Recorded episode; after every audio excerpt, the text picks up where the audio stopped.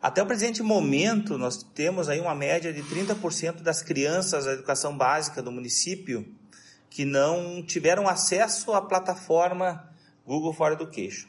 O que, que estamos fazendo para uh, reverter essa situação? Uh, são duas coisas. Uma delas é abrir outras possibilidades de contato com essas crianças que estão há quase 50 semanas, né, algumas delas, sem acessar a escola. Né? Isso via material impresso, somente para aquelas que não acessaram, porque a educação é um direito das nossas crianças.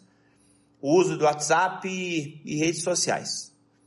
Do ponto de vista de infraestrutura, o que nós estamos realizando são atividades na linha de uh, verificar a possibilidade de vi viabilizar o acesso à internet patrocinado, é um processo que já está em andamento,